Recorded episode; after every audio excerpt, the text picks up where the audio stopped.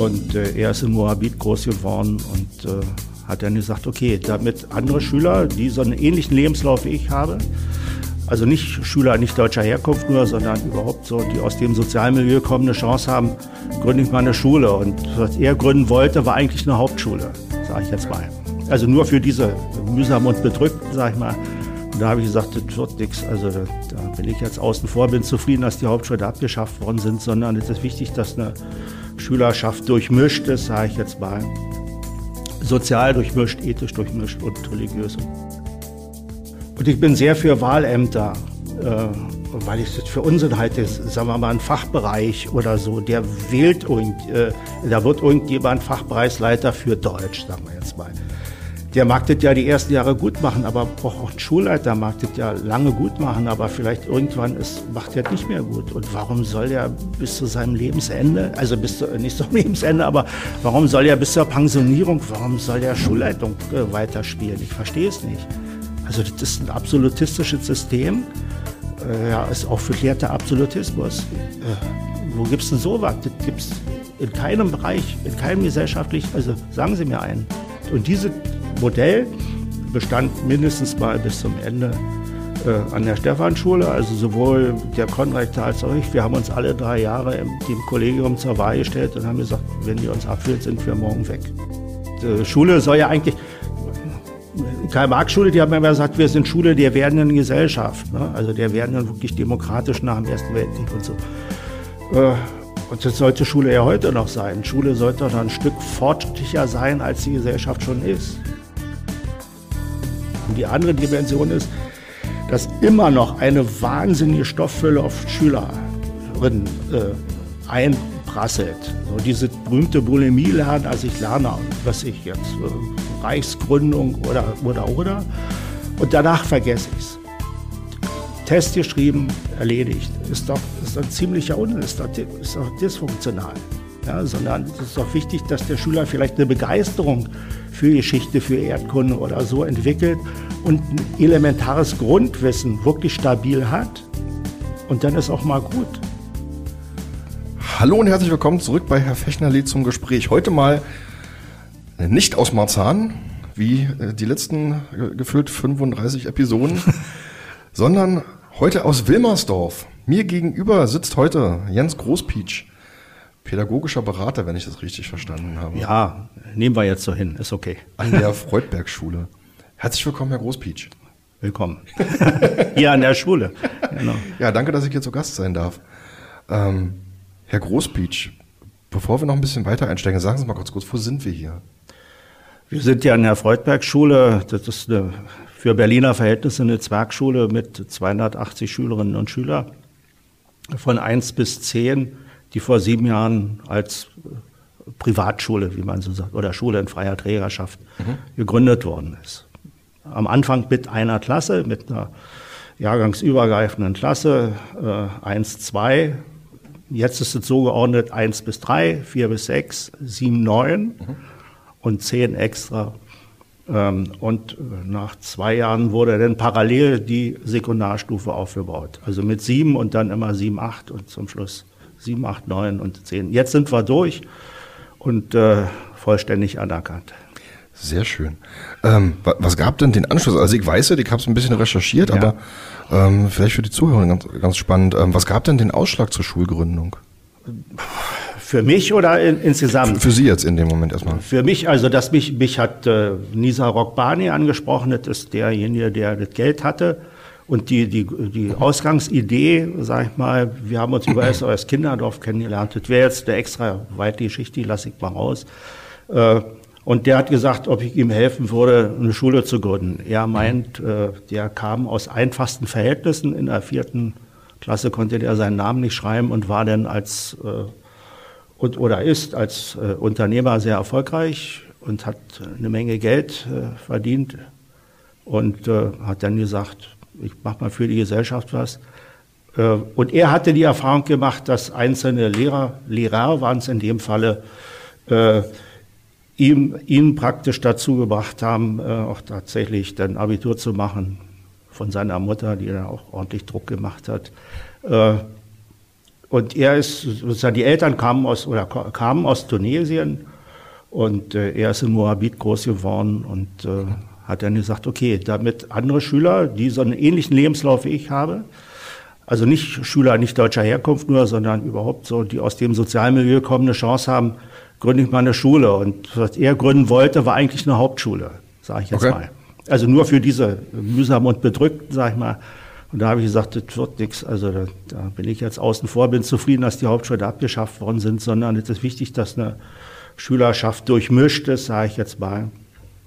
Sozial durchmischt, ethisch durchmischt und religiös und pipapo und habe so ein paar Bedingungen gesagt und er war damit einverstanden, haben gesagt, okay, dann machen wir das zusammen. Aber ich will mit dem finanziellen nichts zu tun haben. äh, ich habe jetzt viel gelernt in den sieben Jahren hier, mhm. auch was das Finanzielle betrifft, aber ich bin jetzt nicht der Entscheider, der sagt, äh, hier werden mal 100 Euro reingesteckt oder ein paar Tausend oder oder. Mhm. Ähm, was ist denn, also Sie haben es gerade schon ein bisschen angeschnitten, was, was ist denn das Besondere an dem, an, an dem Konzept dieser Schule? Dass Sie gesagt haben, Dafür braucht es jetzt wirklich nochmal eine neue Schule. Na, also an der Schule, an der ich vorher fast, äh, 39 Jahre war und davon 30 Jahre als Schulleiter, ähm, das war ja auch schon, sagen wir mal, sehr holzschnittartig formuliert, reformpädagogisch orientiert. Mhm. Aber es gab sowohl auch von staatlicher Seite als auch äh, in der Entwicklung äh, auf Lehrerseite gab es eben äh, viele Hemmnisse und da habe ich gedacht, okay, jetzt kann man noch mal so einen mhm. radikaleren Neustart machen. Mhm. Also indem man einen anderen Umgang mit Schülerinnen pflegt, indem man eine andere soziale Mischung zustande kriegt. Als Schule in privater Trägerschaft können sich ja die Schülerinnen aussuchen. Das können sie so oder so machen. Sie können sagen, also offiziell, ich übertreibe jetzt mal, ich sage, wir nehmen nur Leute mit Brille oder äh, ne? Also es gibt ja, die dann sagen, christlich orientiert sind oder oder. Und wir haben gesagt, okay, wir legen von Anfang an Wert auf, dass ein Drittel, das ist das Ziel nach wie vor, dass ein Drittel äh, Schülerinnen, äh, Schüler und Schülerinnen dabei sind, die, die eher aus bildungsfernen Elternhäusern kommen, die finanziell auch nicht so einfach mhm. haben und und. Und dass es auch kulturell möglichst durchmischt ist. Und das sind nach wie vor die Maßstäbe, nach denen wir die Schüler zusammensetzen. Und das war das eine. Das ist im staatlichen System nahezu ausgeschlossen, das vernünftig hinzukriegen. Das hat systemische Gründe, die ich verstehe, aber die nicht immer hilfreich sind. Okay. Ne? Was, was, also wie ist Ihre, Ihre, Ihre Schulgemeinschaft? Also Sie haben es gerade gesagt, das ist eine relativ frei zusammengewürfelte, Entschuldigung, ja, ja, ja. aber Schulgemeinschaft. Ähm, haben Sie da trotzdem ein Einzugsgebiet oder wo Sie sagen, die Schülerinnen und Schüler kommen aus den, nee, den also, Gegenden rundherum? Oder? Naja, der Unterschied sozusagen auch zum, zum staatlichen System ist, dass Sie auch in der Grundschule nicht auf, in ein Einzugsgebiet mhm. äh, haben. Also dass sie sagen, okay, wir sind jetzt hier in Wilmersdorf in der Nähe vom Volkspark und sozusagen jetzt gibt es einen Einzugsbereich und die Schüler müssen übernehmen, sondern wir können neben äh, von Spandau von Köpenick, von sonst wo, äh, können wir die Leute nehmen und äh, Hauptsache, sie passen hier rein. Okay. okay. Und, und die kommen dann auch so weit, also diese, diese weiten Fahrten nehmen die dann auch Ja, raus? ja, also das ist schon sehr berlinweit gestreut. Mhm. Wir liegen ja relativ, verkehrs, relativ verkehrsgünstig durch die, also durch hier Berliner Straße, wo sich die U-Bahn kreuzen. Mhm. Äh, ja, also Eltern, inzwischen ist es so, dass wir könnten eine zweite, dritte Schule eröffnen. Äh, am Anfang war es natürlich nicht so, da muss man erstmal bekannter werden. Jetzt haben wir einen Kindergarten gegründet. Äh, da sind übrigens noch freie Plätze, wer also da was braucht. Und mhm. wir sagen, der Anfang ist natürlich immer schwieriger, mhm. der war richtig schwer. Ähm, und jetzt ist es, äh, was, die An was mindestens die Anzahl betrifft, ist es ein Selbstläufer. Mhm. Wir müssen keine Reklame machen oder irgendwie äh, aber es ist sehr schwierig, schwieriger als wir am Anfang dachten, also der Herr Rockbani und ich, ähm, an bildungsferne Eltern ranzukommen. Gerade an, ne? Also wir sind eine Gemeinschaftsschule, das heißt, die Schüler haben das Recht, wenn sie in der ersten Klasse sind oder zukünftig auch im Kindergarten, praktisch bis zum Ende ihrer Schulzeit an derselben Schule ja. zu bleiben. Und äh, in der ersten Klasse überlegen, haben sie ja normalerweise nicht die Not, irgendeinen Schulplatz zu suchen. Das ist eher in der Sekundarschule. Mhm. Genau, stimmt ja. Dann viele dann in dem Moment noch nicht drüber nach, sondern die denken gar nicht nehmen eher die Einzugsschule. Ja, die haben, die, die haben ja einen genau. Schulplatz und die denken ja natürlich auch Privatschule wird ja immer so gedacht, das ist die Schule für die Reichen und die Schönen und äh, da zahlt man unendlich Schulgeld und Wie, wie, haben Sie das hinbekommen, dass Sie an diese Klientel rangekommen sind?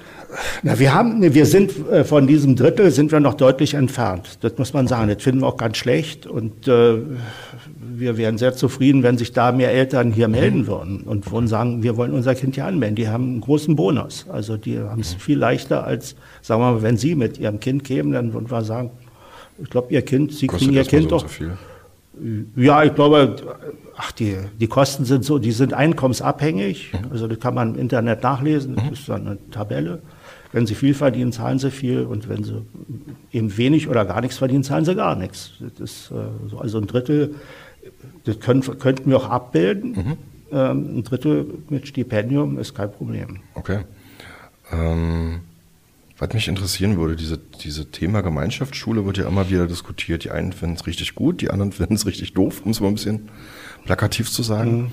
Ähm, ich stelle jetzt fest, wenn ich so verschiedene Gemeinschaftsschulen vergleiche, wir haben ja derer mehrere in Berlin, mhm. ähm, dass es auch da, ich sage es mal, relative Unterschiede gibt. Ähm, das gibt Gemeinschaftsschulen, die, habe ich den Eindruck, ganz gut funktionieren als Gemeinschaftsschule. Das gibt Gemeinschaftsschulen, die in meiner Wahrnehmung eher eine ISS mit angeschlossener Grundstufe sind.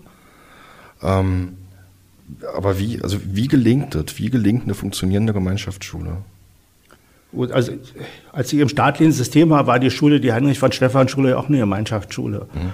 Und, also war früher eine äh, Hauptschule ne? und dann später eine Gemeinschaftsschule. Genau, aus einer Hauptschule wurde eine integrierte Sekundar, also wurde eigentlich eine Sekundarschule, Hauptrealschule hieß es damals. Mhm. Es gab dann zwei Schulen in Berlin, denen wurde genehmigt, ihr dürftet mal machen, ihr dürft auch Realschulen empfohlene Schüler äh, gezielt aufnehmen und auch praktisch also integrierte äh, Hauptrealschule waren wir. Und dann gehörten wir von Anfang an äh, zu den Schulen, die Gemeinschaftsschulen waren. Also wir waren mit in dieser ersten Gründungswelle. Und äh, was war die Frage genau?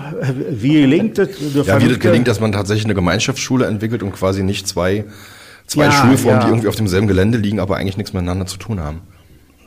Ja, ach, das, ist, oh, das ist aber eine wirklich schwierige Frage. Wie gelingt es? Also Deswegen, einmal, frage ich Sie. Ja, noch, ja noch. äh, also erstmal ist, was ich vorhin gesagt habe, die, die Zusammensetzung der Schülerschaft. Okay, wenn ich jetzt in einem Einzugsgebiet bin, äh, wo, ist eigentlich egal. Ja, wenn ich in Zehlendorf in einem Einzugsgebiet bin, dann habe ich eine bestimmte Klientel erstmal da und müsste mich und sollte mich auch darum bemühen, sozusagen eine andere Klientel an meine Schule zu ziehen. Mhm. Also an der Stephanschule, die aus der Hauptschule erwachsen ist, war es eher das Gebiet bildungsorientierte Eltern an die Schule zu bekommen und äh, davon zu überzeugen, dass ihr Kind hier genauso gut aufgehoben ist oder vielleicht sogar besser als an einem Gymnasium. Mhm weil es bei uns in, nicht in zwölf Jahren, sondern in 13 Jahren Abitur macht und, und. Wir hatten das Glück, dass, oder das war eigentlich auch unsere Bedingung, dass wir gesagt haben, wir wären nur Gemeinschaftsschule, wenn wir auch eine gymnasiale Oberstufe mhm. genehmigt kriegen. Äh, wir hatten aber keine Grundschule am Anfang. Mhm. Das war ein großer Fehler, äh, weil wir dachten, die Grundschulen werden sich drum reißen, mit uns zusammen eine Gemeinschaftsschule zu machen. Das war dann doch nicht so. Äh, jetzt äh, gibt es eben auch die, die Grundschule. Mhm. Äh, als sie ging, war das schon in Planung und war eigentlich schon äh, klar, dass wir also von der Grundschule bis zum Abitur hatten. Und von daher war es auch nicht allzu schwer, äh, an bildungsorientierte Eltern ranzukommen. Hier ist das umgekehrte Problem, wie ich schon darstellte. Hier müssen wir eher die bildungsfernen Eltern überzeugen, doch ihr Kind hierher zu tun und mhm. ihnen die Ängste zu nehmen, dass sie hier vielleicht Geld bezahlen müssen oder oder. Ähm, also diese Zusammensetzung der, der, der Schülerschaft ist ein wichtiger Faktor. Dann brauchen sie ein Kollegium, die, die eben nicht äh, in erster Linie, ja, wo nicht die Fächer im Mittelpunkt stehen, sondern die Schüler, sag ich mal. Mhm. Es gibt einen Spruch, das heißt, wir unterrichten Schüler und nicht Fächer. Und äh, die also die Kinder wirklich ernst nehmen, die die Kinder mögen. Mhm. Und auch eher in Richtung fachübergreifend und ähnliches gehen. Also, dass man noch ein Profil entwickelt, mhm. wo man sagt, wir weichen ab äh, oder wir profilieren uns in eine bestimmte, in eine bestimmte Richtung. Und diese doch sehr offensiv vertritt, auch dass die Eltern, wenn sie ihr Kind anmelden, von vornherein wissen, dieses ist das Programm der Schule, darauf können wir uns berufen. Und äh, wenn es dann heißt, äh, Sie kriegen, so war das an der Stephanschule, Sie kriegen eine wöchentliche Nachricht darüber, mhm. wie Ihr Kind so in der Woche war, in Kürzestform natürlich, äh, dann können sie auch in die Schule kommen und sagen, warum ist das jetzt nicht so? Ich habe jetzt seit zwei mhm. Wochen keine Nachricht gekriegt. Also, dass die, dass die Eltern und die Schüler eine Sicherheit haben, dieses ist das Programm und dieses Programm wird auch umgesetzt. Mhm. Und ich glaube, dann erreicht man auch in schwierigen Gebieten, und das ist nach wie vor im Moabit ist jetzt nicht das einfachste Gebiet, äh, erreicht man eine bestimmte Elternschaft. Und irgendwann ist es so, mhm. dass denn der Ruf der Schule so ist, dass es sich rumspricht. Und dann okay. Kehrt sich das wieder und man muss gucken, dass auch die Schülerschaft wirklich so zusammengesetzt mhm. ist. Wenn der Staat nicht da eingreift und plötzlich äh, sagt ihr, ihr müsst nach Zensuren aufnehmen oder oder. Mhm. Ja. Sie sagten jetzt gerade, dass es ganz wichtig ist, das Kollegium davon zu überzeugen, da auf diesem Weg halt tatsächlich mitzugehen. Ähm, jetzt erlebe ich, sowohl unter Lehrkräften, das ist aber auch unter Eltern nicht anders, ich sage jetzt mal zwei, äh, zwei Lager, die mir immer wieder so begegnen, mal mehr, mal weniger groß. Das eine sind diejenigen, die, ich sage jetzt mal, das konservative Modell wollen. Mhm. Und die anderen sind irgendwie reformpädagogisch orientiert oder eher in Richtung Reformpädagogik. Und ich habe das Gefühl, dass ich an der Stelle tatsächlich einfach also immer wieder so viel Reibung entwickelt, dass am Ende irgendwie gar nichts passiert. Wie, wie löst man das auf? Naja, also wenn das Programm der Schule relativ klar ist und die mhm. Eltern und man den Eltern auch in den, in den Gesprächen, wenn es um die Aufnahme geht, mhm. ja, also dass man mit den Eltern vor der Aufnahme auch Gespräche führt, im mhm. Beisein der, der Kinder oder der Schüler, wenn sie älter sind, äh, deutlich macht, wie das Programm der Schule ist. Mhm. Dann entscheiden die ja vorher und sagen, ja, das wollen wir so. Und dann kann man im Nachhinein noch als Schule sagen, wenn Sie jetzt was anderes wollen, dann sind wir die falsche Schule. Mhm. Genau, das ist jetzt sozusagen... Also ich kaufe einen Kühlschrank und dann kann ich nicht erwarten, dass es eine Waschmaschine wird. und äh, ja. nur das ist nicht, das ist nicht wirklich klar oft, ja, sondern okay. Eltern denken, das ist, die heißt jetzt ISS oder heißt Gemeinschaftsschule. Mhm. Und dahinter muss sich was Bestimmtes verbergen. Mhm. Ja, also eine gewisse Erwartungshaltung ja. haben sie. Und wenn sie dann sehen, es geht in eine andere Richtung, als sie eigentlich wollen, dann fangen sie an zu diskutieren. Ja. Verstehe ich ja auch. Wenn vorher mhm. klar ist, das, so sieht die Schule aus. Ja. Okay, das ist jetzt sozusagen die Elternperspektive, die Elternseite. Mhm. Ähm, wie ist denn das bei den Lehrkräften? Weil ich sage mal, Sie können ja sozusagen so ein Schulprogramm wenn Sie das stricken wollen, mhm. brauchen Sie ja trotzdem erstmal die Lehrkräfte in möglichst breitem Umfang im Boot. Genau. Wie, wie, wie erreicht man das?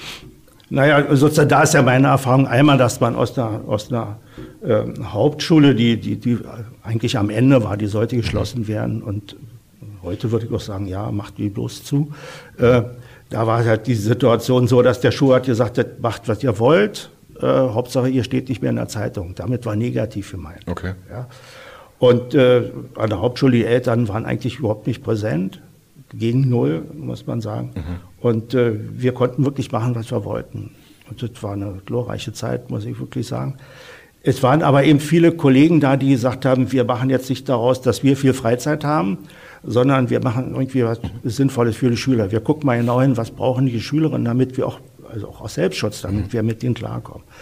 Und die, an der Stephanschule hatten sehr viele Kollegen die Erfahrung, wenn man Dinge verändert, auch im Sinne der Schülerschaft, mhm. ähm, dann ist es erfolgreich. Oder dann okay. kann es erfolgreich sein. Nicht alles, was wir gemacht haben, war erfolgreich, aber dann hat man es wieder zur Seite gelegt. Und die Erfahrung, die beflügelt Lehrer unheimlich, dass sozusagen, wenn man selber Dinge in die Hand nimmt und verändern kann, dann äh, geht es voran. Das war, war ein langer, mühsamer Prozess.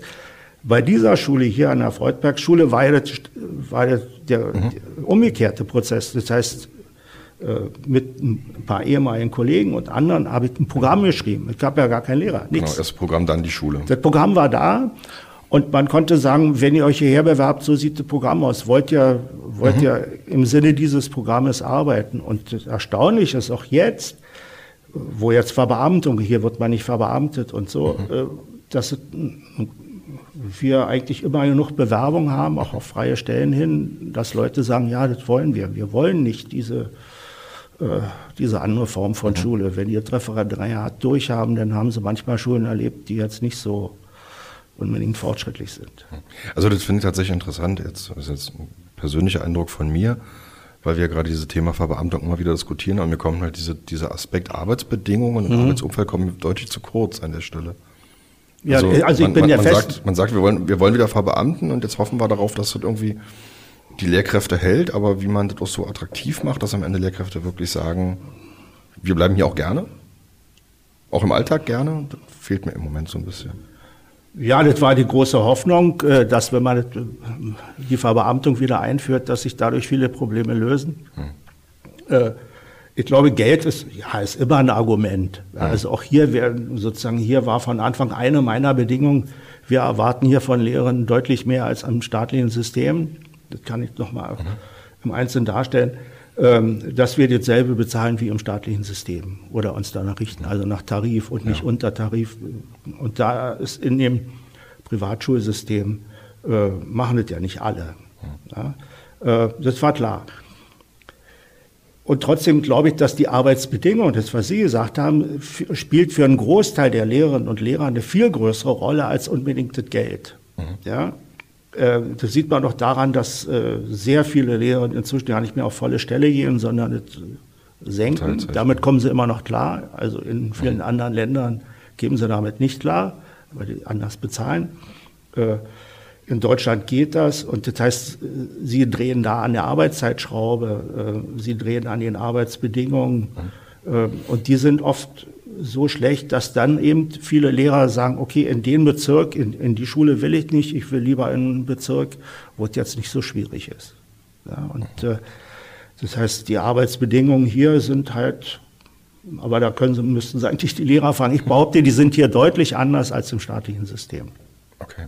Ich würde ganz gerne noch mal ganz kurz einen Sprung zurück machen. Mhm. Also tatsächlich, Sie haben den Punkt gerade aufgemacht, den ich später aufmachen würde, nämlich äh, die Frage, welche Erwartungen werden an Lehrkräfte gestellt. Ähm, mich würde noch mal interessieren, Sie sagen, Sie hatten ja damals diese, diese Hauptschule, die haben Sie innerhalb von ein paar Jahren gedreht. Wie lange hat sie dir gedauert? Oh, ein paar Jahre ist jetzt, ja, sagen wir mal von, also die, die Schulleiterin war weg und äh, dann war es so, dass äh, keiner wollte Schulleiter werden. Wir waren zwei Jahre ohne mhm. Schulleitung. Und dann hat irgendwann der Schulrat gesagt, nee, so geht's nicht weiter. Das gibt's jetzt nicht im deutschen mhm. Schulsystem. Eine Schule ohne Schulleitung. Und wir hatten Schulleitung im Team. Also irgendeiner mhm. muss ja dafür ja. sorgen, dass ja. nach außen und ist dafür verantwortlich.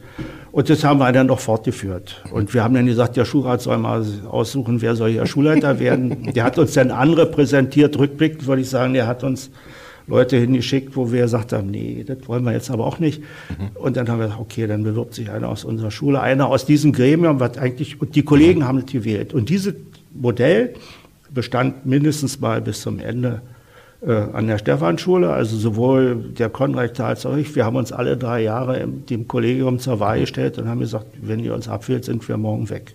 Das fand ich tatsächlich interessant. Also ich glaube, ich, ich habe ja ein paar Sachen auch von Ihnen gelesen in den letzten Jahren. Sie waren ja mehrfach ähm, sozusagen in der Presse. ähm, das war einer der ersten Punkte, die mir tatsächlich sehr aufgefallen sind, dass Sie gesagt haben, Sie lassen sich alle paar Jahre neu wählen. Ja, das ist ja im Schulgesetz nicht vorgesehen. Leider genau. nicht, leider nicht.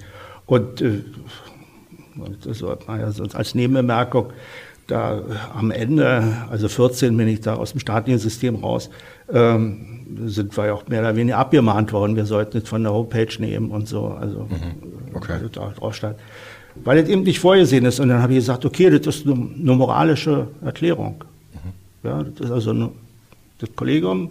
Aber das, die Kollegen wussten immer, wenn die gesagt hätten, nee, äh, geh mal lieber, dann wäre ich auch weg gewesen, der Konrektor genauso. Äh, und ich bin sehr für Wahlämter, äh, weil ich das für Unsinn halte, sagen wir mal, ein Fachbereich oder so, der wählt irgend, äh, da wird irgendjemand Fachbereichsleiter für Deutsch, sagen wir jetzt mal der mag das ja die ersten Jahre gut machen, aber auch, auch ein Schulleiter mag das ja lange gut machen, aber vielleicht irgendwann ist, macht er das nicht mehr gut. Und warum soll er bis zu seinem Lebensende, also bis zu, nicht zum Lebensende, aber warum soll er bis ja. zur Pensionierung, warum soll er Schulleitung äh, weiterspielen? Ich verstehe es nicht. Also das ist ein absolutistisches System. Äh, ja, ist auch verklärter Absolutismus. Äh, wo gibt's denn sowas? Das gibt's in keinem Bereich, in keinem gesellschaftlich, also sagen Sie mir einen. Äh, ja, die, die Schulen sind da erstaunlich äh, anachronistisch an vielen Stellen, ja. Also und ja, und das hatte sich so entwickelt. Mhm. Hier ist es auch so, dass sozusagen äh, die, die Jahrgangsbereiche, also eins bis drei, die wählen einen Teamsprecher und der Teamsprecher oder Sprecherin ist automatisch Teil der erweiterten Schulleitung. Ah, okay. Und die entscheiden auch wirklich gemeinsam, die sitzen jede Woche zusammen und besprechen ihre Probleme. Es mhm. gibt natürlich auch hier eine Schulleiterin, inzwischen die ehemalige Konrektorin meiner alten Schule und äh, mhm. die die wird sich auch zur Wahl stellen. Also da bin ich mir hundertprozentig sicher. Und das ist auch so im Programm so vorgesehen. Okay, okay. Ähm, jetzt würde ich ganz, ganz zurückspringen. Was macht eine gute Lehrkraft aus? Ja, also sind, sind viele banale Sachen und sehr holzschnittartig, okay, mhm. die ich jetzt sage. Da müssen Sie im Einzelnen nachfragen. Ja, muss Kinder mögen und Schülerinnen mögen. Das hört sich jetzt so einfach an. Und äh, wenn Sie den ganzen Tag mit Ihren eigenen Kindern zusammen sind, wissen Sie, dass das am Abend anders ist als am frühen Morgen. Und so ist es bei den Lehrern auch. Aber das muss doch eine Grundhaltung sein. Und die, die kann man, äh, die kann man Personen nicht beibringen. Lehrer sein ist ein Handwerk. Kann man, da kann man viel lernen, wirklich lernen, als handwerklich lernen. Aber eine gewisse Grundhaltung muss man mitbringen.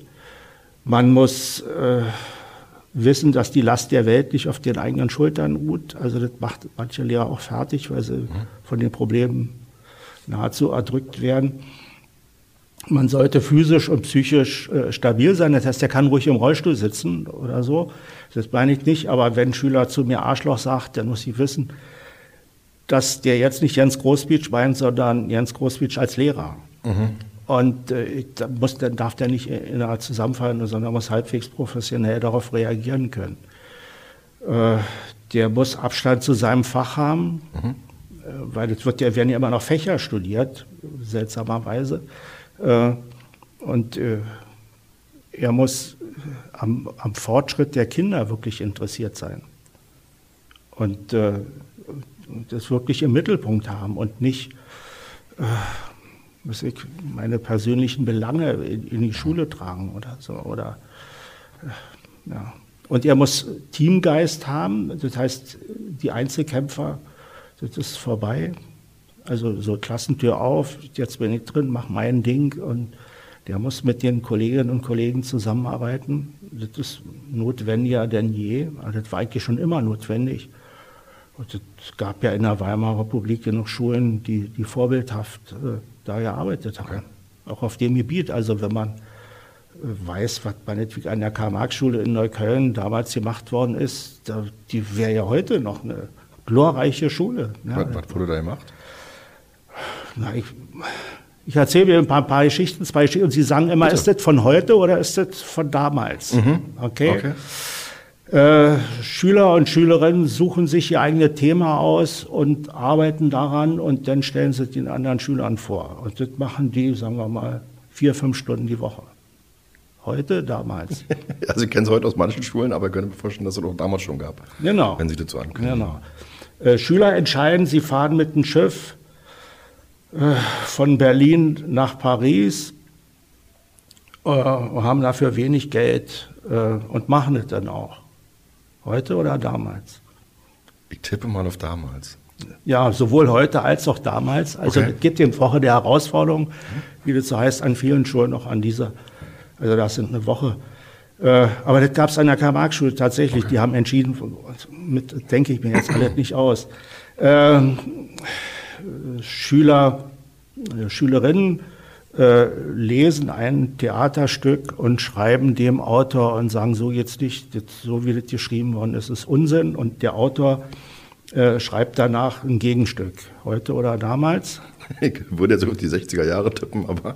Damals Bertolt Brecht, Ja-Sager, ah, okay. Schüler haben geschrieben, so jetzt nicht, er schreibt Nein-Sager. Also. Ach, schön. Äh, und so könnte ich weitermachen. Ja. Oder also eine mhm. Geschichte vielleicht noch, der äh, Gut, jetzt habe ich so ein bisschen schon vorgegeben, aber der Schulleiter sagt, äh, liebe Schülerinnen und Schüler, ihr könnt euch äh, die Lehrer auch aussuchen. Wenn ihr nicht wollt, dass der weiter euer Klassenlehrer ist, dann, äh, wird dann ist er doch nicht mehr. Und äh, die wählen jetzt den eigenen Schulleiter ab als Klassenlehrer, heute oder damals. Ist mir jetzt heute nicht bekannt. Ja, eher Fritz Carsen. Genau, er fand es nicht lustig, er hat sich aber dran gehalten. Also, okay. äh, also das heißt, auch damals gab es schon, schon Sachen, wo man heute sagen würde, oh wow, Donnerwetter, ja, also das haben die dann mhm. eigentlich da gerissen und äh, unter den Bedingungen, auch unter den materiellen Bedingungen und äh, 20er, 30er Jahre Ne? Nicht umsonst haben die Nazis als mit die ersten Schulen, die sie dazu gemacht haben, war diese Schule. Äh, die haben auch in der Unterrichtsform unheimlich viel fortschrittliche Dinge gemacht, aus denen man heute noch lernen könnte. Und äh, das ist dann leider alles auch in der DDR-Zeit, das war viele der, dieser Schüler mhm. waren später auch in der DDR, auch auf so einer mittleren Ebene auch tätig und äh, das ist leider nicht fortgesetzt worden, sondern das ist ein ganz anderes Schulsystem da wie entstanden. Aber aus der Geschichte äh, könnte man eigentlich lernen für heute und sagen, okay, das war eine bestimmte Lehrer. Auch die Lehrer haben da gesagt, oder viele Lehrer haben gesagt, wir machen so viel Urlaub äh, wie, wie die ähm, wie normale Arbeiter damals und äh, sind dann in den Ferien mit den Schülern unterwegs gewesen. Und das macht, da kann man auch sehen, was gute Lehrer ausmacht oder so. Ne? Also dass die auch ein Stück leben dass das eben nicht nur Beruf, sondern auch ein Stück Berufung ist. Und in vielen Berufen, glaube ich, ist das nötig. Das ist, das ist, ähm, da würde ich ganz gerne auf einen anderen Punkt kommen, sozusagen. Also das, was Sie mir jetzt gerade schildern, finde ich total toll. Aber das setzt ja voraus, dass eine Schule auch eine gewisse Eigenständigkeit hat in ihren Entscheidungen. Was machen wir eigentlich? Ja. Und da haben Sie vor einer Weile mal im, im Tagesspiegel, war das gewesen, ähm, ein Zitat abgewandelt und haben gesagt, 80 Prozent der Entscheidungen müssten eigentlich in der Schule getroffen mhm. werden und vielleicht 20 äh, zentral irgendwo. Ähm, welche Entscheidungen wären das, die Sie ganz gerne in die Schule holen würden? Also jetzt muss ich wieder unterscheiden zwischen staatlichen und, der, und, mhm. und dem System hier. Da habe ich eben viel gelernt. Also es fängt ja damit an, dass, dass der, die, die Schulleitung oder die, die Schule, sage ich jetzt mal, muss ja nicht immer nur die Schulleitung, sondern die Kollegen sollten ja eigentlich mit einbezogen sein. Also die können ja nicht mal den Hausmeister oder die Hausmeisterin auswählen, Sekretärin oder Sekretär nicht, sondern mhm. das wird ihnen zugeordnet. Sie können das gesamte pädagogische Personal nicht selber auswählen. Ja? Vorausgesetzt, es wären nur noch da. Im Moment hat man ja andere Probleme. Aber ähm, also es ist eigentlich ein Unding. Das ist eigentlich ein Unding, das, äh, da, da fängt es an. Äh, ich fände es äh, richtig, wenn, wenn, die, wenn den Schulen gesagt worden ist, am Ende sollen Schüler das und das können. Am Ende der Grundschulzeit oder oder. Ja, aber nicht jetzt jedes Jahr, aber zu bestimmten Schnitten. Äh, meinetwegen am Ende der 10. machen wir eine Zentralprüfung, MSA, mhm. und ihr bringt die Schüler zum MSA. Und wenn mhm. das nicht funktioniert, wie ihr das macht, der Weg dahin ist es euch überlassen. Ob das jetzt zwei Stunden Deutsch sind oder vier oder sechs und dafür lasst ihr bestimmte Sachen weg, ist eure Entscheidung. Aber ist das nicht jetzt schon, schon relativ frei im Rahmen der Curricula der Schulintern? Oder, oder denke also ich, ich das theoretisch? Äh, ich habe früher, also als ich an der staatlichen Schule war, habe ich immer gesagt, die kennen den Rahmenplan nicht. Äh, einfach um auch um ein Stück weit zu provozieren, weil der Rahmenplan ist nicht interessant. Also wenn Schüler äh, damals äh, in die Sekundarschule kam, mhm. okay, dann kam der an und hatte bestimmte Kenntnisse, ich mache jetzt mal Rechtschreibung oder, ja. oder Mathe. Das entsprach in keiner Weise dem, was am Ende der sechsten Klasse eigentlich gefordert war. Jetzt mache ich einfach in sieben weiter, weil der Rahmenplan mir vorschreibt, ich soll das und das machen. Ist doch Unsinn. Ich muss doch da ansetzen, wo der Schüler ist mhm. und muss ihm versuchen, möglichst äh, dahin zu bringen, dass er am Ende der zehnten okay. vernünftigen Abschluss macht.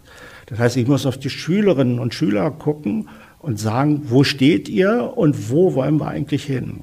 Okay, das ist die, die eine Dimension. Die andere Dimension ist, dass immer noch eine wahnsinnige Stofffülle auf Schülerinnen äh, mhm. einprasselt. So diese berühmte Bulimie lernen, also ich lerne, was ich jetzt, äh, Reichsgründung oder, mhm. oder, oder. Und danach vergesse ich es. Test geschrieben, erledigt. Ist doch, ist ein ziemlicher Unsinn, ist doch, ist doch dysfunktional. Ja, sondern es ist doch wichtig, dass der Schüler vielleicht eine Begeisterung für Geschichte, für Erdkunde oder so entwickelt und ein elementares Grundwissen wirklich stabil hat. Mhm. Und dann ist auch mal gut. Also wenn ich, Sie hatten Napoleon in der Schule, ist immer mein Standardbeispiel. Ich will es jetzt nicht in Verlegenheit mhm. bringen außer Handbewegung und äh, Größe und vielleicht Russlandfeldzug und so. Wie ist der an die Macht gekommen?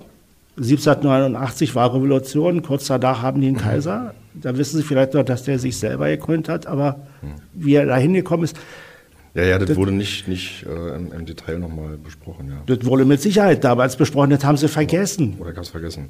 Ja, mit Sicherheit. Also, und sie haben ganz viel aus ihrem Schulwissen vergessen, aber bestimmte elementare Fertigkeiten und Fähigkeiten und so ein elementares Wissen haben sie noch. Und wenn man sich darauf konzentrieren könnte oder einfach macht, dann ist gut. Ich glaube, die Schulen haben ja ins, tatsächlich eine viel größere Freiheit, als sozusagen sie offiziell ihnen zugestanden wird, weil keiner genau hinguckt. Also die Schulräte haben ja nicht die Zeit. Die wissen es auch nicht, was in der Schule, ist auch gut so. Äh, die wissen ja nicht, was in den Schulen wirklich tatsächlich passiert. Äh, das kann man schlecht finden, ich finde es gut. Ähm, nur es gibt so eine seltsame, seltsamen Gehorsam, auch auf, auf Leitungsebene oft von Schulleitung, dass die eine Angst davor haben, einfach selbstständig Entscheidungen zu treffen. Und man kann es, ich kenne noch nicht, man kann es machen. Und ich kenne auch nicht die Insel in Deutschland, wo alle die Schulleiterinnen und Schulleiter sitzen im Gefängnis, äh, die sich nicht an irgendwelche Regeln gehalten haben. Oder sagen Sie, kennen Sie einen Fall, wo ein Schulleiter abgestraft worden ist, äh, weil er sich jetzt äh, nicht an den Rahmenplan gehalten hat oder, oder also so in dem Rahmen. Ja, also in Missbrauchsfällen und ähnliche, ja klar, da muss der Staat äh, hart genug eingreifen. Aber in, in den anderen Fällen passiert doch nichts. Also da haben inner, im inneren Ablauf der Schule haben doch äh, Leitung und Lehrer extreme Freiheiten, die müssen sich einfach nur nehmen und sollten es auch einfach machen. Okay. Ähm, also was Sie jetzt gerade gefragt haben, was meine Wahrnehmung ist, meine Wahrnehmung ist, äh, Schulleitungen werden selten abberufen und wenn sie abberufen werden, dann weil zwei Sachen vorliegen. Das eine ist wirklich schwere Verfehlungen und das andere ist die Öffentlichkeit guckt drauf. Ja, das geht ja manchmal Hand in Hand. So, ne? und, und dann geht es in dem Moment Hand in Hand. Also die beiden aber Sachen müssen So viel sind aber, das sind doch das Einzelfälle. Halt, genau, das sind dann Einzelfälle, ja, das sind nicht viele, genau. Also kann ich nur bestätigen, was Sie gerade gesagt haben. Das, äh, auch in meiner Wahrnehmung passiert da relativ wenig eigentlich. Ja, ja manchmal wird ja sogar nötig oder so. Ne? Also das ist ja, aber das ist eben, wer, wer schon mal Schulleiter äh, oder Schulleiterin ist, der, der bleibt es eben. Ne? Und äh, es ist ja, gilt ja auch als Schande sozusagen wieder ein normaler Lehrer zu sein. Denn warum eigentlich? Aber das ist nicht nur auf den Lehrerberuf begrenzt tatsächlich. Das ist ein generelles Problem, aber wir reden ja jetzt über Schule. Ja, ja, Schule genau. soll ja eigentlich, Karl-Marx-Schule, die haben immer gesagt, wir sind Schule der werdenden Gesellschaft. Ne? Also der werdenden wirklich demokratisch nach dem Ersten Weltkrieg und so. Ja. Äh, und das sollte Schule ja heute noch sein. Schule sollte doch ein Stück fortschrittlicher sein, als die Gesellschaft schon ist. Und nicht sozusagen nur das äh, eins zu eins Abbild und dann vielleicht noch das Abbild der eher rückständigen, was ich, äh, vor 30 Jahren oder 40 Jahren oder noch länger. Das würde mich interessieren. Sie sind jetzt seit 1975, wenn ich das richtig ja, recherchiert ja, habe, sind ja. Sie jetzt äh, Lehrer. Mhm. Also haben bis 75 studiert an der Pädagogischen Hochschule und seit 75 sind Sie Lehrer an der, damals an der Heinrich von Stephan Oberschule. Ähm, was, was mich interessieren würde, also Sie haben es gerade gesagt, Schule ändert sich nicht so großartig. Hat sich Schule verändert in der Zeit aus Ihrer Sicht? Ja, na klar. Also die, die Schülerschaft äh, hat sich verändert und wenn man mal so guckt, es gibt, äh, wir haben dann mal gesagt, das ist so, so dieser Schweinezyklus, also alle sieben Jahre muss eigentlich eine Schule sich auch wieder ein Stück weit neu ja. erfinden, weil sich die, weil sich die Gesellschaft verändert, mhm. weil die, die Schülerschaft sich verändert. Also denken, denken Sie mal zurück, alleine die technologische Entwicklung, was die in den letzten mhm. zehn Jahren sich entwickelt hat, da muss der Schule doch reagieren. Ja. ja, da hat sie auch aber eigentlich durch Corona, muss man ehrlicherweise sagen, haben die mhm. meisten Schulen jetzt einen Druck gehabt. Die mussten plötzlich äh, technologisch, weil sie die Schüler sonst anders nicht erreicht hätten, mussten die sich ein Stück weit entwickeln. Und das war ja sozusagen der, der positive Teil von Corona, würde ich sagen. Mhm. Also das hat sich schon eigentlich getan auf, die, auf der technologischen Ebene.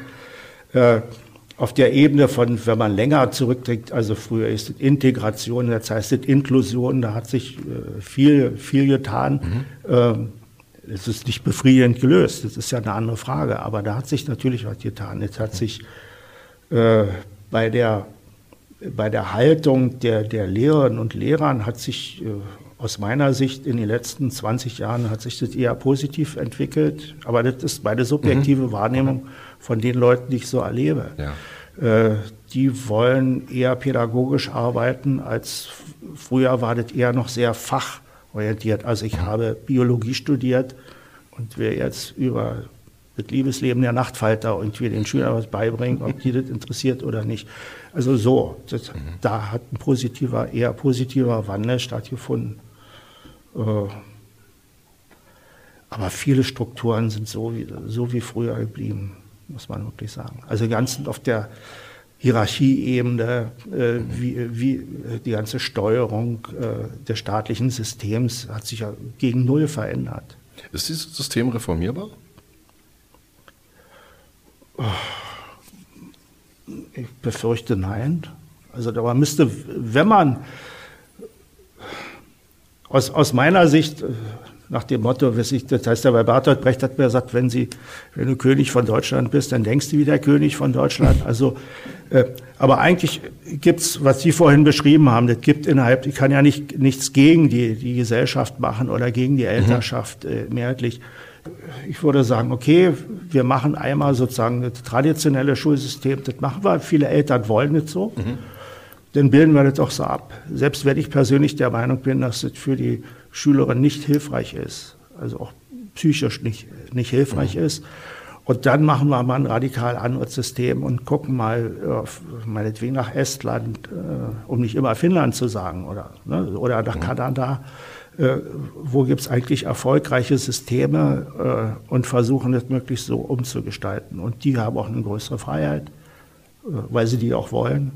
Und die anderen kriegen dann weiterhin die Steuerung. Also mein Vorschlag war immer, man macht mal, lieber Senat, nehmt doch mal fünf Schulen, die sind sozusagen, die haben Dispens, die müssen sich natürlich an die großen Gesetze halten, da dürfen mhm. Kinder nicht geschlagen werden, oder das ist alles klar. Ja, klar. Aber die ganzen Verordnungen, die da geben, der Zöllner hat mal nachgeguckt, wie viele Verordnungen es pro Schuljahr gibt. Sie jetzt, wie viel gibt's? Veränderungen? Jedenfalls mehr als Schultage, hat er damals gesagt. Mhm. Und ich behaupte auch, die meisten Schulen kennen, kennen das nicht. Das ist auch nicht nötig. Also auch die Vorschrift der Reine für Wandertage sind ja aberwitzig. Also nur ganz kurz, äh, Zöllner war ehemaliger Schul- oder Bildungssenator hier in Berlin. Ja, ja, ach so. Ja, nee, alles ja, gut. Ja, nein, nein. Alles gut.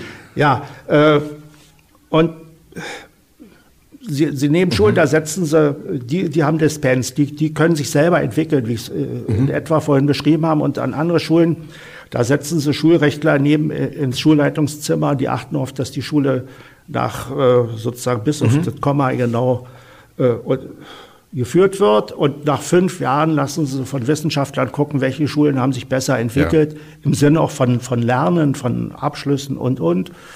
Und äh, ich behaupte mal, die Schulen, die Dispenser haben, würden sich besser entwickeln. Sagt aber, dass die zentrale Steuerung nicht wirklich hilfreich ist. Aber gut, am Anfang haben die Leute immer gelacht, als ich den Vorschlag gemacht habe. Der ist aber wirklich ernst gemeint. Hm. Ähm, jetzt muss ich mal ganz kurz gucken, wo die Anschlussfrage gewesen ist jetzt.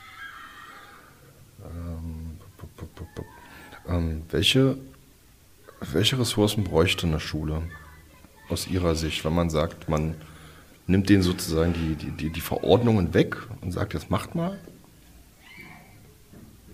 was, was bräuchte eine Schule dann aus Ihrer Sicht?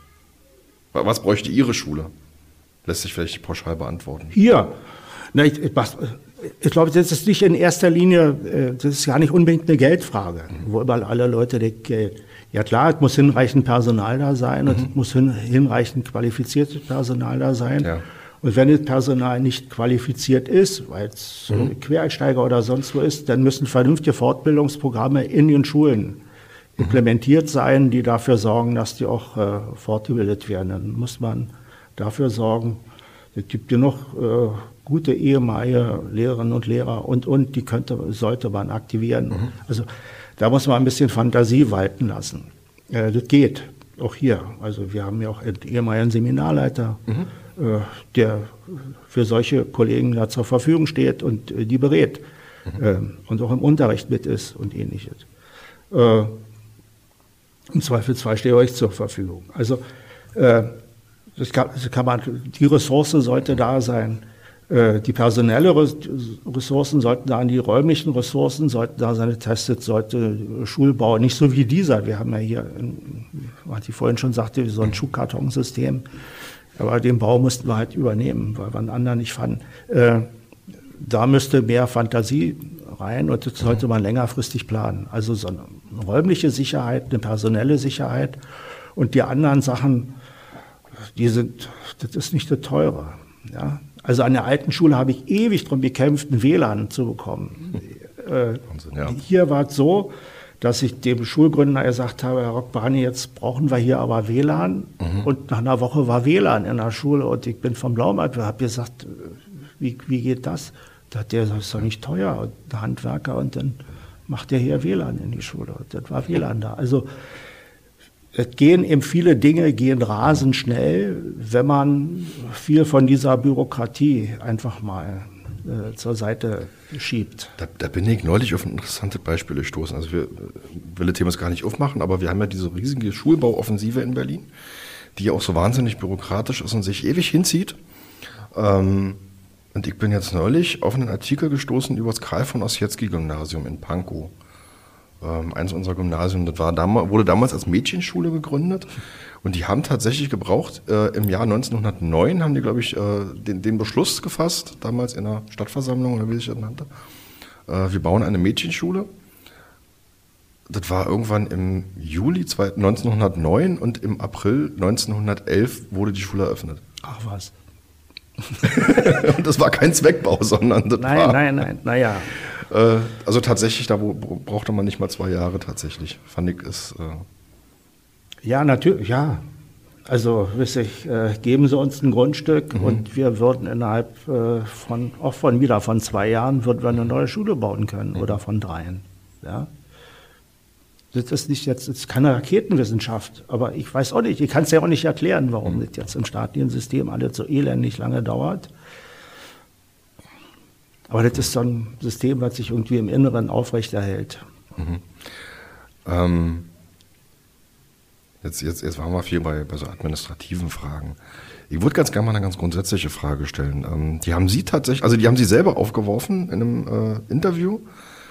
Da sind Sie nämlich gefragt worden, was sollte der oder die nächste Schulsenatorin oder Schulsenator eigentlich machen? Und da haben Sie damals geantwortet, ähm, er oder sie sollte meine Diskussion darüber anstoßen, was eigentlich das Ziel von Schule sein müsste. Und die Frage würde ich gerne an Sie zurückgeben. Was müsste das Ziel von Schule sein?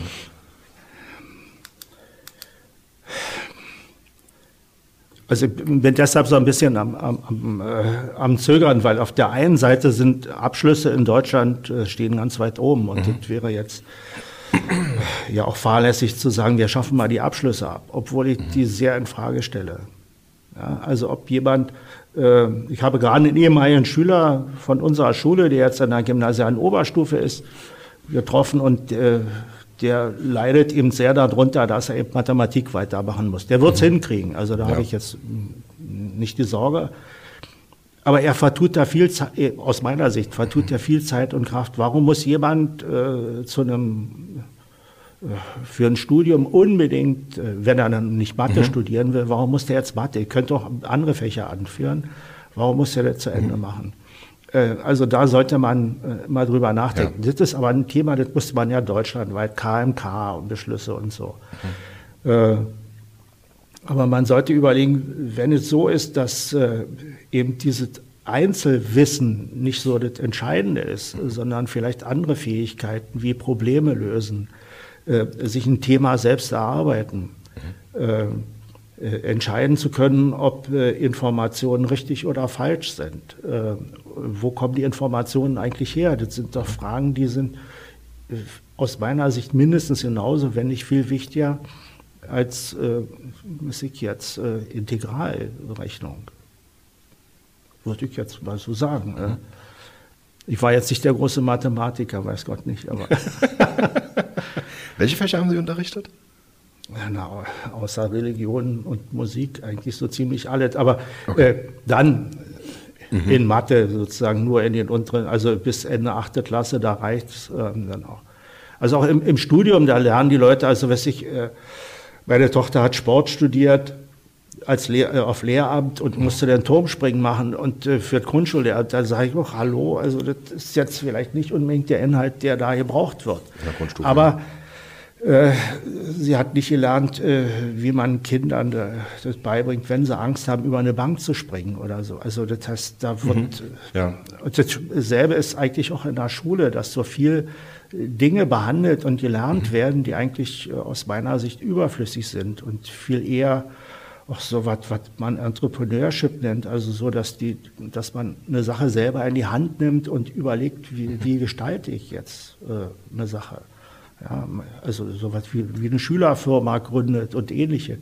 Äh, das wären eher die Sachen, wo ich den, den Schülern doch mehr Raum geben würde. Ja, und auch, dass die Schüler tatsächlich, wie auch an dieser Schule, sagen können, ich will mich mit diesem Thema jetzt so lange auch beschäftigen und äh, will da die Informationen zusammensuchen und will Fachmann, eine Fachfrau sprechen, dann zu dem Thema ein Interview führen und äh, zum Schluss mache ich dazu eine Präsentation, also mal jenseits mhm. von PowerPoint, aber ich stelle ja. das doch der Schulgemeinschaft äh, mal vor oder mindestens mal meiner Klasse oder wie immer das heißt.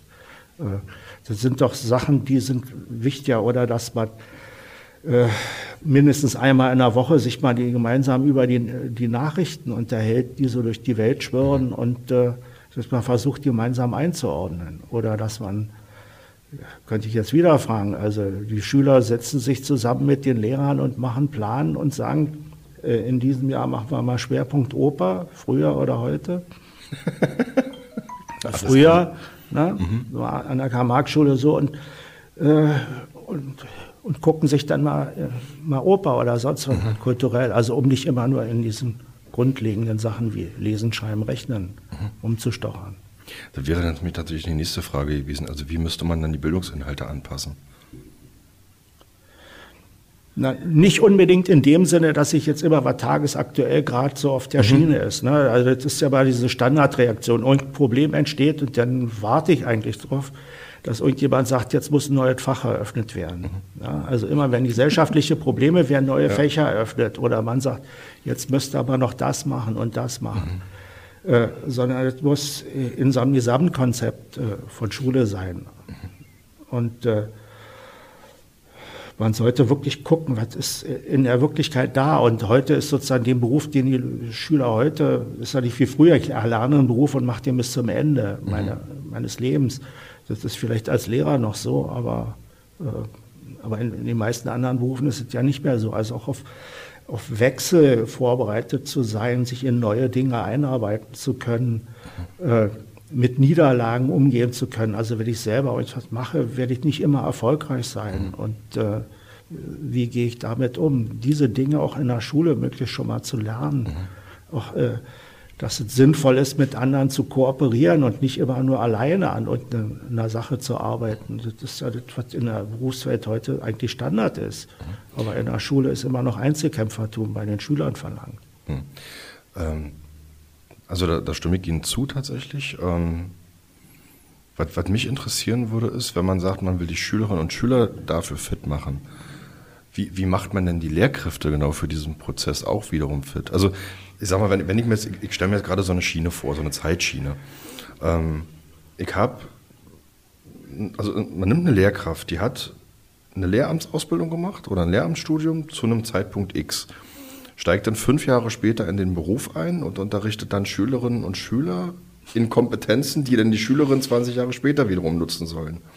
Das heißt, wir haben da also zwischen dem Informations- und Kompetenzerwerb der Lehrkraft mhm. und der Verwendung durch die Schülerinnen und Schüler vielleicht 30 Jahre. Ja, Sie beschreiben das Problem genau. Äh, also erst Lehrerausbildung will ich mich jetzt nicht allzu lange auslassen, aber mhm. es ist eigentlich aus meiner Sicht ist sozusagen ähm, unsinnig, eine Lehrkraft zu sagen, so wie es jetzt ist, du studierst so und mhm. so lange, dann machst du ein Referendariat und dann war es das. Und dann machst du vielleicht noch mal eine Fortbildung. Mhm ähm, oder auch nicht oder und welche ist eigentlich auch egal, sondern das müsste eigentlich so ein beständiger Wechsel sein, dass, dass Lehrer, meinetwegen, die arbeiten vier Jahre, fünf Jahre im Beruf und dann sind sie ein halbes Jahr wieder ähm, und müssen studieren und müssen sozusagen die, die neuesten äh, Kenntnisse und Erkenntnisse aus der Wissenschaft mhm. äh, dabei wieder zur Kenntnis nehmen und dass das ein beständiger Wechsel zwischen Theorie und Praxis ist. wenn man Lehrer und Studentinnen heute fragt, dann mehr oder viele, mit denen ich gesprochen habe, die sagen, uns fehlt eigentlich der Praxisbezug. Ja, wir studieren hier und dann sind wir mal mhm. sechs Wochen in der Schule und das war's. Ähm, sondern dass da ein Beständiger in Finnland ist es ja von Anfang an, sind die an einer Schule, an einer Schule angebunden und müssen da in der Schule auch schon von Anfang an tätig sein und werden noch anders werden ausgewählt. Also mhm. hier, wenn ich Abitur habe, kann ich mich melden und da wird danach gegangen, wenn ich den richtigen Schnitt habe, habe ich Glück, in Berlin Studienplatz zu kriegen. Und das war's. Also da wird ja nicht nachgeguckt, ist der oder die eigentlich geeignet oder nicht geeignet. Nichts findet da statt. Aber das beantwortet Ihre Frage nicht wirklich. Äh. Also es muss ein beständiger Wechsel so zwischen Theorie und Praxis sein. Mhm. Und äh, auch ein beständiger äh, Einfluss sozusagen von, von, von, von Wirtschaft und Gesellschaft in die Schule rein, dass es äh, stärker ist als heute, dass die Lebenswirklichkeit in die Schule kommt.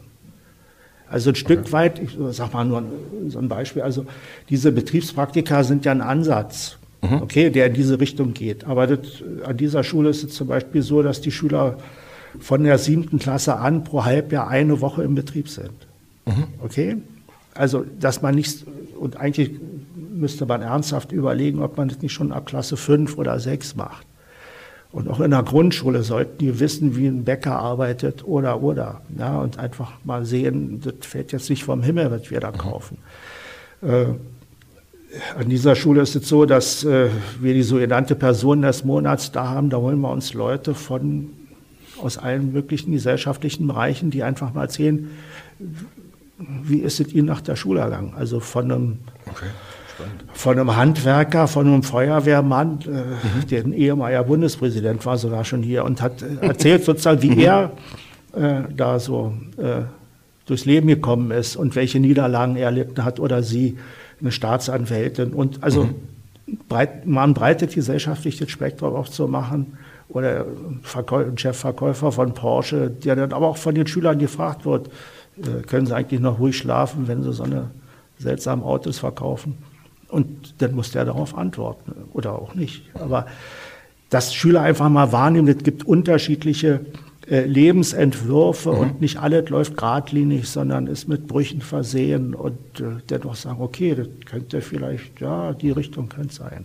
Finde ich interessant, weil ich glaube, dass du tatsächlich, also ja, gerade diese, dass, dass so eine Biografie auch Brüche haben kann, ähm, das darf ruhig häufiger vermittelt werden. Weil ich glaube, wir gehen auch, auch in der Ausbildung von Schülerinnen und Schülern an Schulen immer noch zu sehr davon aus, na, machst du deinen Abschluss, dann machst du irgendwie eine Ausbildung oder gehst ins Studium und dann wird sich das halt irgendwie immer weiter ja, so. das ist so, als, man hat die Vorstellung, geht ganz so geradlinig bergauf ja. und wenn man sich auch mit erfolgreichen, also auch wirtschaftlich erfolgreichen Leuten unterhält, war das mhm. mitnichten so.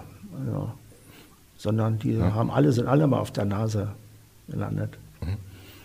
Ähm was würden Sie heutigen Lehramtsstudierenden mit auf den Weg geben wollen?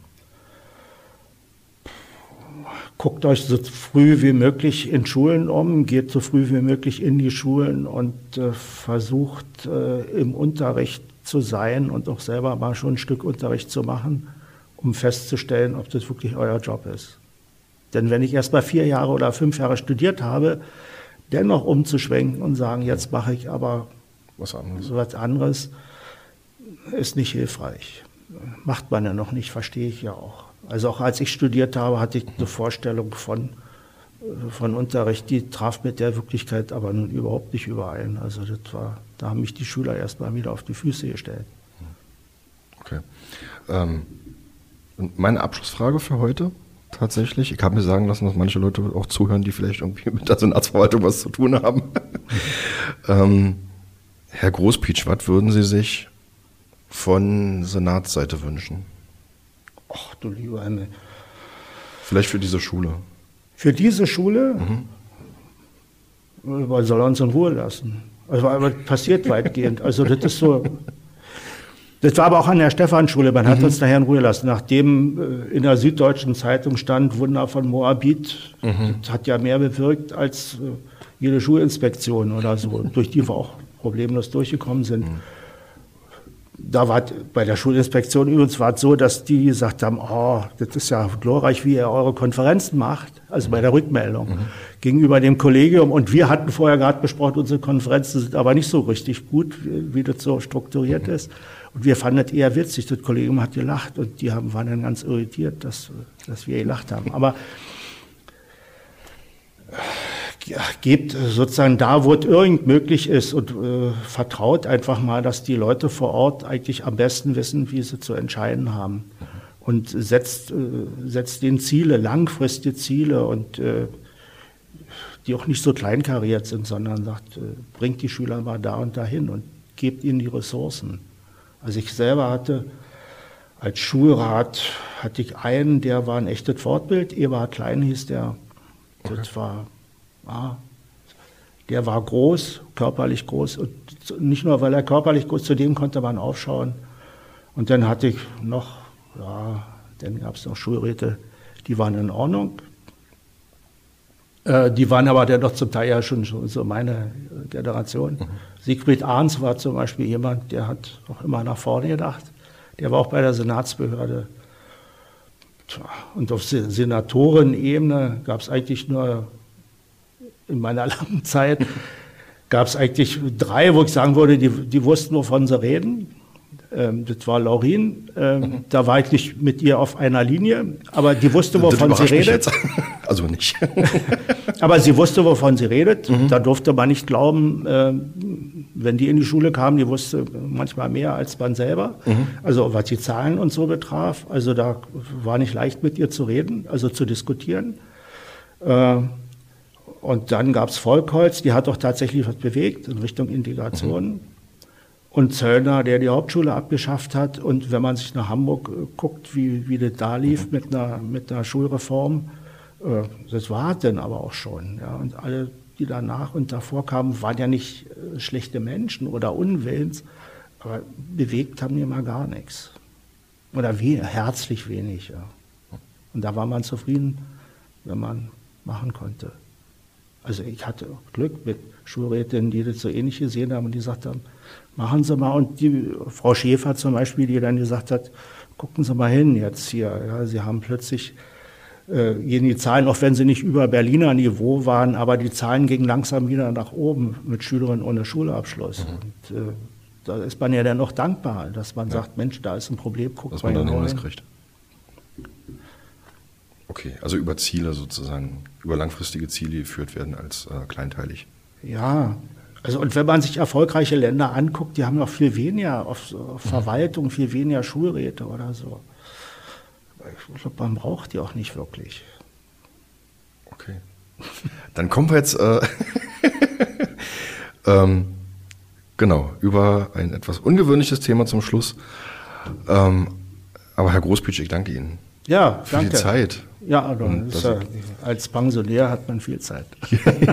Hier sind Luft. Ja, Sie sind jetzt schon ein paar Jahre in Pension, ne? Eigentlich. Ja, ja. Aber gut, aber gut, die, die Vorstellung, die man hat. Ich dachte ja sozusagen hier, nach drei Jahren hat sich das hier erledigt, aber man guckt, man hat auch immer neue Pläne und mhm. jetzt wüsste ich vom Kindergarten. Über die neuen Pläne rede ich jetzt mal nicht, da können wir dann. Und manchmal kommen Schulen und wollen Rat und dann wenn es passt und manchmal passt, dann äh, berät man die. Und macht ja auch Spaß. Also das ist ja nicht so, dass das kleine. Äh Sie sehen noch nicht leidend aus, wenn ich das Nö, so nö, ich leide auch nicht. Nein, nein, nein, nein, nein. Alles gut. Sehr schön. Ja. Ich danke. Herr Großpietsch, herzlichen Dank, dass Sie sich die Zeit ja. genommen haben und äh, an alle Zuhörenden ähm, einen schönen Tag noch und bis bald.